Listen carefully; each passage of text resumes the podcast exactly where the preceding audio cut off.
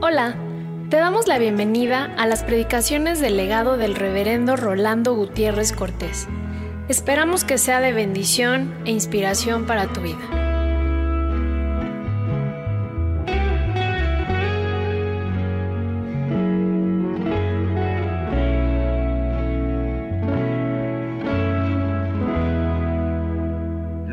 Capítulo 15. Jesucristo nos vino a revelar que Dios, contra quien pecamos, es nuestro Padre.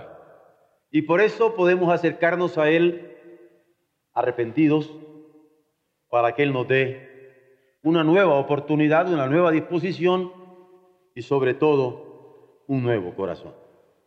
Ya en el verso 21, un elemento que yo quisiera que tuviéramos pendiente cuando meditemos en esta palabra. Cuando el Hijo le dijo, Padre, viene la confesión, he pecado. He pecado contra el cielo y contra ti. He pecado y ya no soy digno. He pecado y ya no soy digno de ser llamado tu hijo. Y a esa confesión ante el Padre nos vamos a acercar para que Él hable a través de esa confesión las posibilidades de acercar. Verso 11. También dijo, un hombre tenía dos hijos.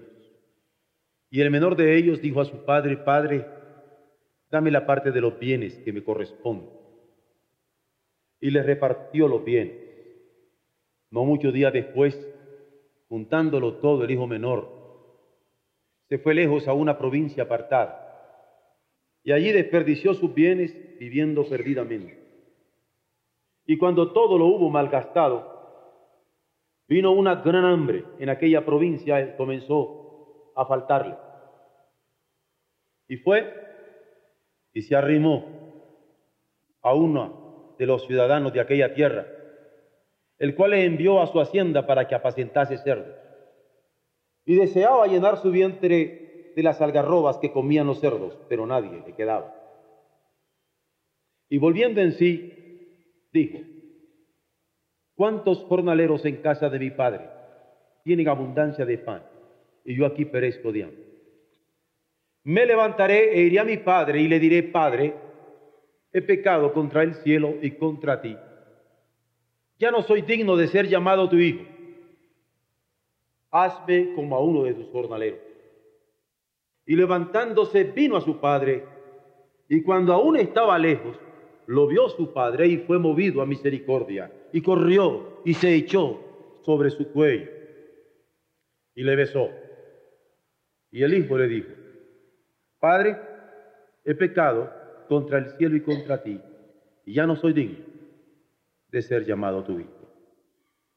Pero el padre dijo a su siervo, sacad el mejor vestido y vestidle, y poned un anillo en su mano y calzado en sus pies, y traed el becerro gordo y matadlo, y comamos y hagamos fiesta. Porque este mi hijo muerto era y ha revivido. Se ha perdido y es hallado.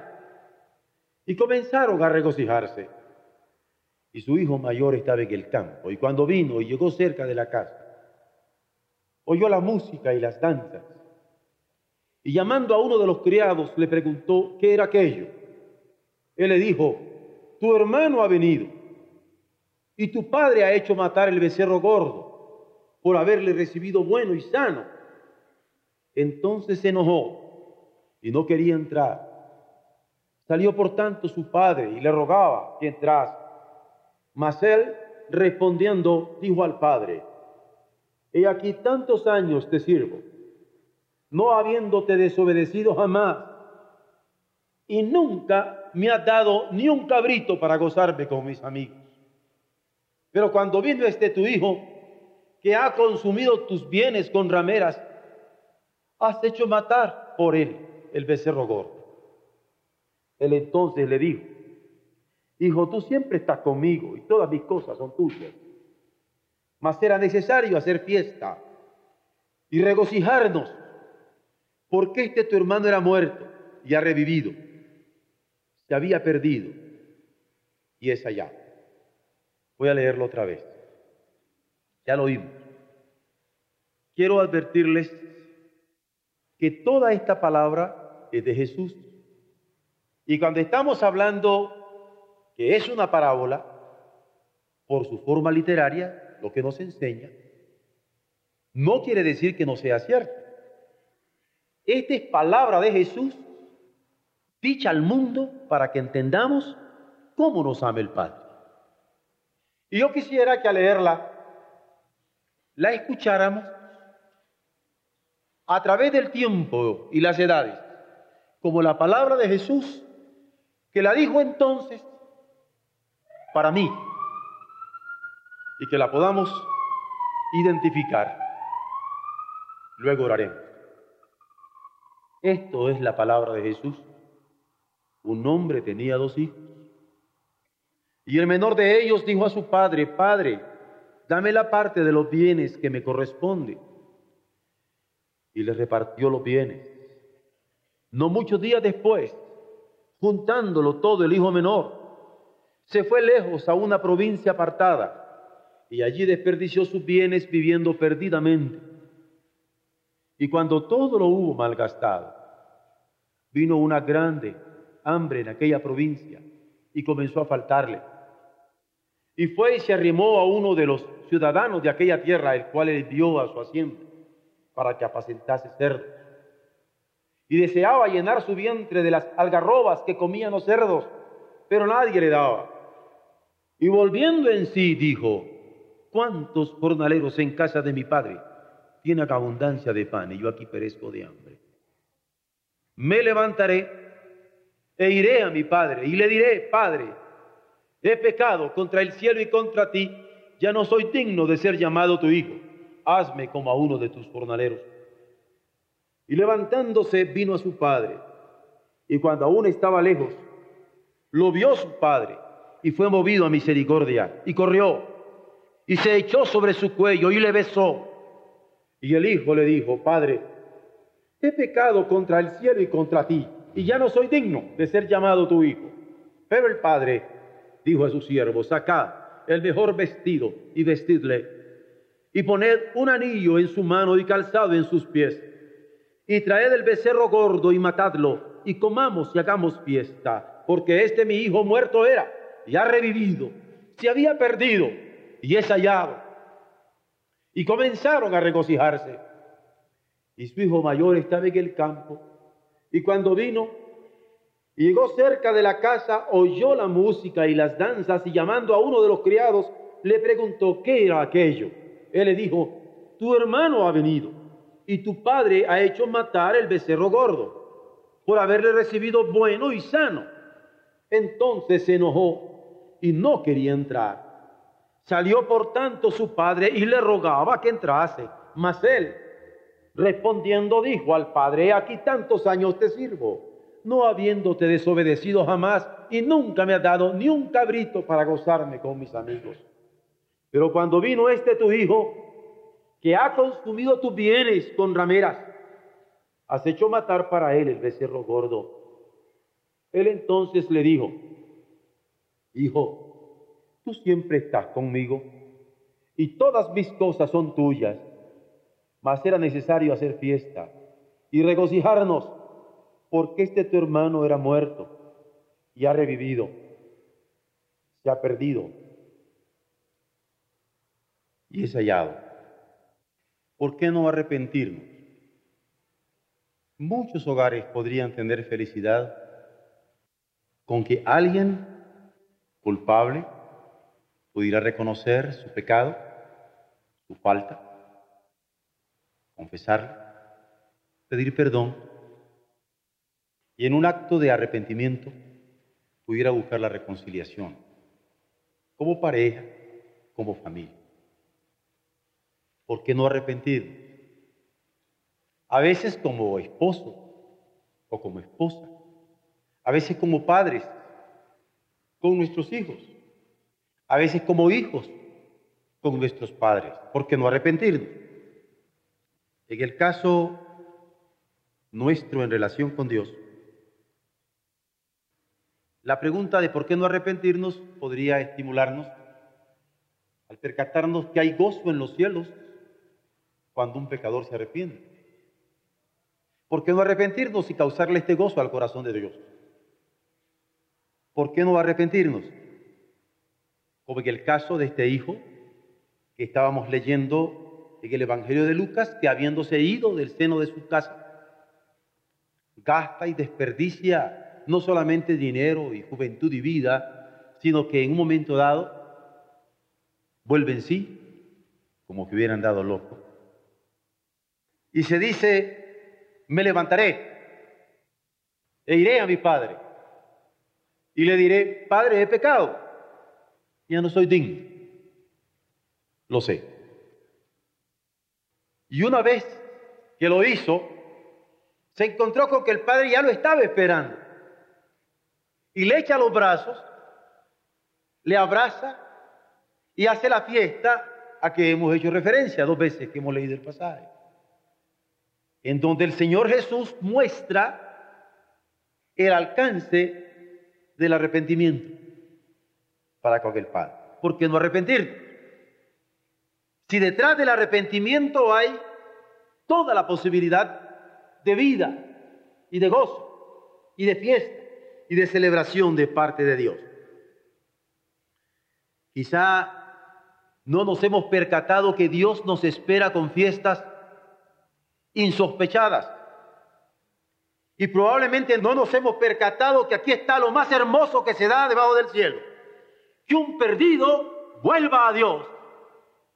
No nos hemos percatado de que conmueve el alma cuando vemos a alguien quebrantado ante el trono de la gracia, porque habiendo sido atrapado por la tentación, encadenado por el pecado, vuelve a Dios, confesando sus pecados, clamando por misericordia. Un arrepentido arranca gratitud en quienes le amamos y esperamos un arrepentimiento. O en quienes me aman. Y cuando yo vuelvo arrepentido, se sienten felices de mi vuelta.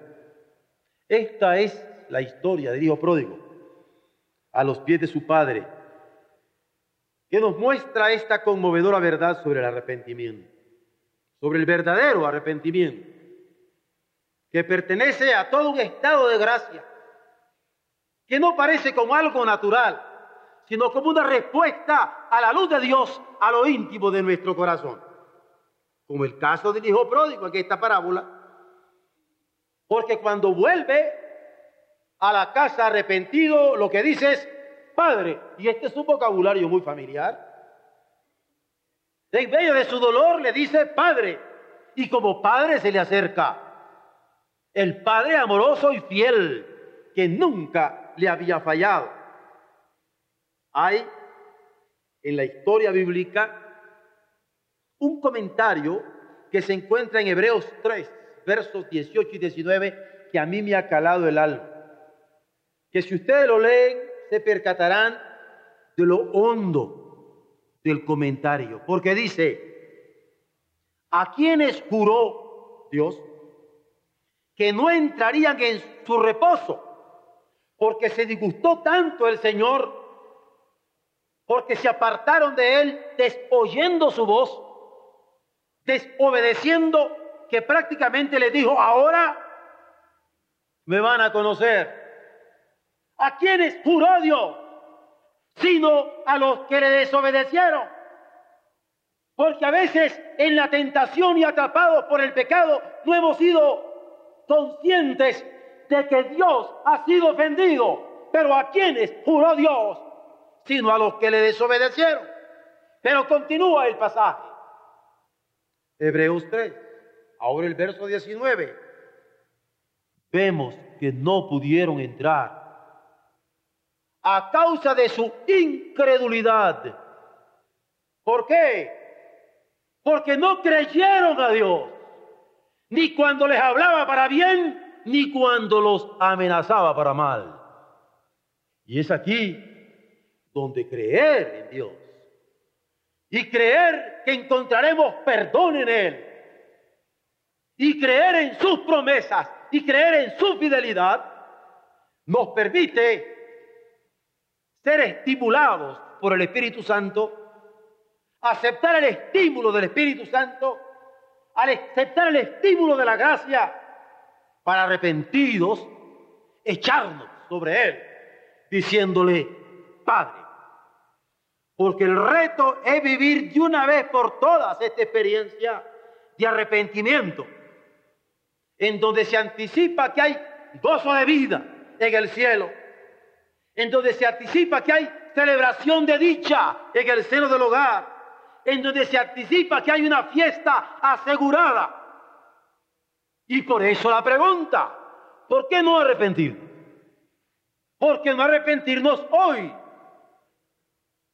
Que es fecha donde Dios nos ha querido confrontar con su evangelio, con su invitación de gracia. Venid a mí todos los que estéis trabajados y cargados, que yo los haré descansar. ¿Por qué no arrepentirnos? El verdadero arrepentimiento es tan personal como cuando este pródigo dijo, he pecado, yo he pecado. Y lo reconoce en lo íntimo. Y no procura esconderse ni discutir su falta, porque es allí donde Dios mira sobre cada uno de nosotros y cuando podemos decir, pequé, pervertí lo recto, no me he aprovechado, estaremos identificándonos como Job, capítulo 33 y verso 27, cuando dijo, Dios redimirá mi alma para que no pase al sepulcro con un corazón no confeso. O quizá podemos identificarnos ya no solamente con el pueblo que desoye, o con Job, que es llamado a confesar, sino con David en el Salmo que hemos cantado en el verso 3, cuando dice, él, reconociéndose en lo personal, yo reconozco mis rebeliones. Yo reconozco mis rebeliones y mi pecado está cuando veo a la izquierda y cuando veo a la derecha y cuando veo al frente y cuando veo atrás y cuando veo arriba. Mi pecado está siempre delante de mí contra ti. Contra ti solo yo he pecado. ¿Por qué no arrepentirnos? Percatándonos que el arrepentimiento no lo puede hacer mi esposa por mí mi hija o mi hijo, mi nieto o mi nieta, mi hermano, mi hermana, mi amigo, mi amiga. Yo tengo que arrepentirme. ¿Por qué no arrepentirme si el arrepentimiento es personal?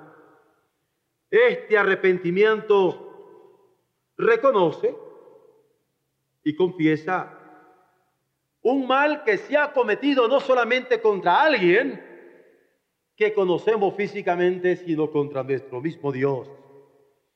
Porque es un mal que se ha convertido en pecado como para declarar contra ti. Contra ti solo he pecado. No contra Betsabé, con quien adulteré. O contra Urias, a quien maté alevosamente. Contra ti solo he pecado. Y he hecho lo malo delante de tus ojos para que seas reconocido justo en tu juicio. Es un mal que se convirtió en pecado, porque he quebrantado tu ley, la que yo conozco y no supe obedecer. Es mal porque me he opuesto a la santidad que yo he conocido de parte tuya. Tú eres santo, me has cubierto con tu santidad, pero te he fallado. Contra ti, contra ti solo he pecado. Mal porque he resistido su amor, porque con amor me ha atraído, con amor me ha cuidado, con amor me ha sustentado, con amor me ha situado, pero ese mal yo lo he cometido por eso. ¿Por qué no arrepentirnos y decir, contra ti, contra ti solo he pecado? Mal, porque he peleado contra su espíritu porque cuando la tentación comenzó a acosarme, conociendo yo la verdad, me incliné por los deseos de la carne, o me incliné por el odio de mi espíritu, o me incliné por el terror que me acosaba, o me incliné por la atracción de algo o de alguien. Contra ti, contra ti solo he pecado. ¿Por qué no arrepentirnos cuando este mal se ha hecho pecado? Cuando este mal nos ha hecho quebrantar la ley, cuando este mal nos ha hecho podernos a la santidad de Dios, cuando este mal nos ha hecho que resistamos su amor, cuando este mal nos ha hecho que nos opongamos a su Espíritu Santo, ¿por qué no arrepentirnos? Es la pregunta. ¿Por qué no arrepentirnos con un verdadero arrepentimiento donde no hay excusa? Porque como dice el libro de los Proverbios, capítulo 28, verso 13, y lo digo para que lo podamos señalar. El que encubre su pecado no prosperará. ¿Por qué no arrepentirnos? Porque el que encubre su pecado no prosperará, pero el que lo confiesa y se aparta, alcanza del Señor misericordia. Queremos llamar al arrepentimiento porque es menester acercarse a Dios. Y como quisiéramos que todo nuestro país, a través del arrepentimiento nuestro, hoy tenga la posibilidad de gracia. En esta hora que el Señor nos está permitiendo vivir. ¿Por qué no arrepentirnos en vez de estar buscando cómo culpar a otros? de nuestra falla. El que se arrepiente verdaderamente tome lugar más bajo. Se da cuenta que es culpable. Se da cuenta que ha fallado. Por eso, cuando el pródigo piensa en su padre, diciendo me levantaré e iré a mi padre y le diré, he pecado reconoce, he pecado y ya no soy digno, porque se siente indigno de ser llamado hijo y se ofrece como siervo. Hazme como uno de tus jornaleros. ¿Por qué no arrepentirnos cuando Dios se alegra de las almas humilladas? ¿Por qué no arrepentirnos cuando Dios se alegra de las almas contritas? ¿Por qué no arrepentirnos cuando Él nos dice, mi mano hizo todas las cosas y así todas estas cosas fueron, dice Jehová, pero miraré a aquel que es pobre, miraré a aquel que es humilde de espíritu. Y si quieren, también les doy este verso. ¿Saben qué dice el Señor? Miraré al que tiembla a mi palabra. Isaías 66, 2. ¿Por qué no arrepentirnos y temblar ante quien debemos temblar? ¿Por qué no arrepentirnos y buscar en Dios el perdón que necesitamos? ¿Por qué no arrepentirnos y sufrir el dolor, pero recibir el consuelo de su amor y de su gracia? ¿Por qué no arrepentirnos? Hemos fallado tanto a papá, tanto a mamá, tanto a las enseñanzas que hemos recibido, tanto a la predicación de Dios a nuestro propio corazón. ¿Por qué no arrepentirnos? El verdadero arrepentimiento, de hecho, ubícalo. Y ubicarse es saber dónde estamos. ¿Para qué le hacemos al tonto? Pensando que estamos bien y estamos mal. Justificando nuestros errores, nuestros pecados y nuestras culpabilidades sin buscar a quien nos puede dar el perdón. ¿Por qué no arrepentirnos ubicándonos en dónde está el hijo pródigo? Supo dónde ubicar, a los pies del Padre. Me levantaré y a los pies de mi Padre me pondré. Es decir, a los pies de la misericordia, tan cierto como que lo estaba esperando. Porque el transgresor no puede esperar compasión de nadie, sino de Dios, que es quien nos perdona. Él perdona nuestras iniquidades. Él perdona nuestros pecados. Él limpia nuestras culpas. Él, Él, Él y solamente Él. Este es el lugar propio del pecador. Por eso es que su ubicación. Es un lugar donde se haya perdón, en el arrepentimiento y en la confesión. Y aunque millares se han postrado ante Él, millares han tenido perdón y paz, pero aún hay lugar para millones que aún no lo han hecho. ¿Por qué no arrepentirnos y compartir este mensaje de salvación con otros. Nadie que acude puede perecer. ¿Sabe lo que dijo Jesús? El que a mí viene, no le echo fuera. Así que nadie que acuda al Señor para perdón va a ser echado fuera. Los malvados tienen acogida ante el trono de la gracia. Los perdidos tienen acogida ante el trono de la gracia. Los reincidentes tienen acogida ante el trono de la gracia. ¿Por qué no arrepentirnos y decir, Padre, he pecado, Padre, ya no soy digno de ser llamado tu hijo? Hazme como a uno de tus jornaleros. ¿Por qué no arrepentirnos y convertirnos en siervos suyos? por confesión. Y dejémosle a Él el privilegio de declararnos hijos y de darnos fiesta y de alegrarse en su corazón. ¿Por qué no arrepentirnos? ¿Podemos orar e inclinar nuestras frentes y hacerlo? ¿Puedo suplicárselo a la iglesia? ¿Y podría yo hacer algo que Dios ha puesto en mi corazón durante todo este tiempo para que en 21 días de preparación de esta iglesia yo pudiera decirles,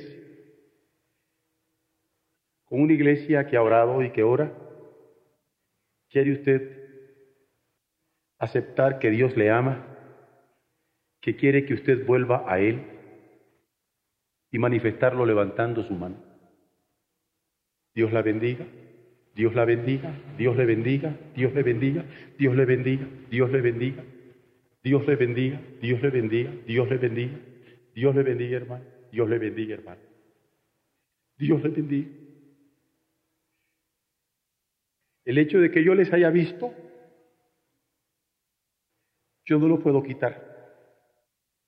Pero una cosa sí les aseguro, que el Señor que ve lo profundo de nuestro corazón, nos da su palabra de perdón y nos repite que no nos condena, sino que nos levantemos y andemos para no pecar más. ¿Hay alguien más que quiere levantar su mano? Dios le bendiga, Dios le bendiga, Dios le bendiga, Dios le bendiga.